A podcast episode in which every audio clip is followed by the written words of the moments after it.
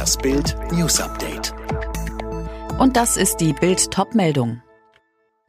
So zerrüttet ist das Verhältnis zwischen Spahn und Merkel. Die Sprache der Macht sprechen sie beide. Doch im Streit mit Bundesgesundheitsminister Jens Spahn um den verpatzten Impfstart in Deutschland behält die Kanzlerin das letzte Machtwort. Als Bild am vergangenen Wochenende begann, die Geschichte rund um den verhängnisvollen Brief von Spahn und seinen Amtskollegen aus Frankreich, Italien und den Niederlanden zu recherchieren, schrillten im Kanzleramt die Alarmglocken. Der Grund, es war Kanzlerin Angela Merkel selbst, die nach Bildinformationen unbedingt die Beschaffung in die Hände der EU legen wollte. Als große europäische Geste in der deutschen EU-Ratspräsidentschaft.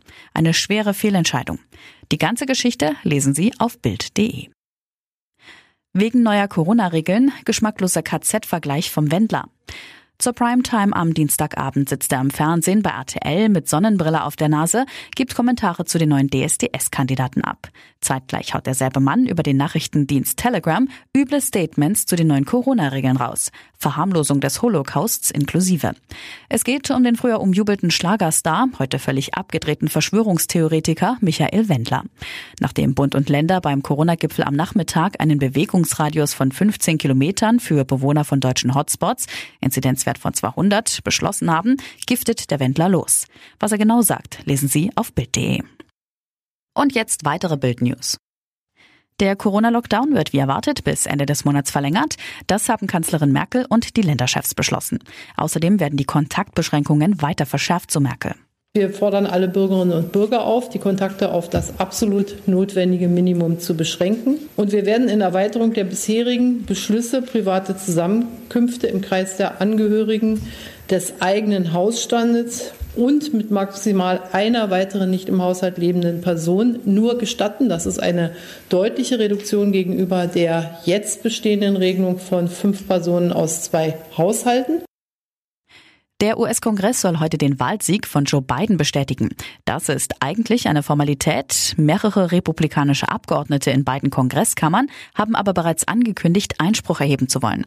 Auch innerhalb der Partei ist das umstritten. Die Bestätigung Bidens könnte sich dadurch etwas verzögern, verhindert werden kann sie aber nicht. Noch Präsident Trump wettert seit Wochen gegen den Wahlsieg Bidens und verbreitet Lügen über angeblichen Wahlbetrug. Ein britisches Gericht verhandelt heute über die Freilassung von Wikileaks-Gründer Julian Assange gegen Kaution.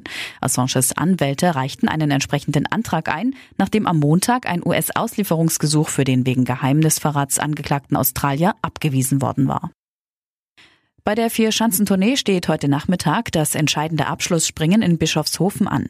Mit dem Sieg bei der Qualifikation gestern hat der Pole Kamil Stoch seinen Anspruch auf den Gesamtsieg untermauert. Die deutschen Springer Markus Eisenbichler und Karl Geiger landeten auf den Plätzen 8 und 25. Alle weiteren News und die neuesten Entwicklungen zu den Top-Themen gibt es jetzt und rund um die Uhr online auf Bild.de. Mehr starke Audio-News von Bild gibt es auch bei den Tech Freaks, der wöchentliche Podcast über Digitales, Computer, Tablets und Smartphones. Tech Freaks, überall, wo es Podcasts gibt.